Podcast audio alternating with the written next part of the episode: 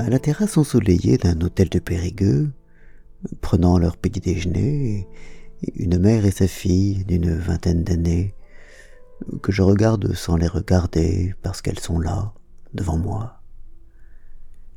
Puis l'imagination s'en mêle, qui construit un récit sur l'image. En souriant, la mère glisse à sa fille. Il y a un jeune homme qui te regarde.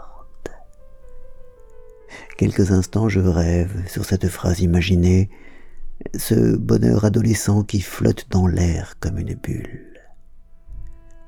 Puis la bulle se brise dans les éclats du miroir où finissent par se poser mes yeux.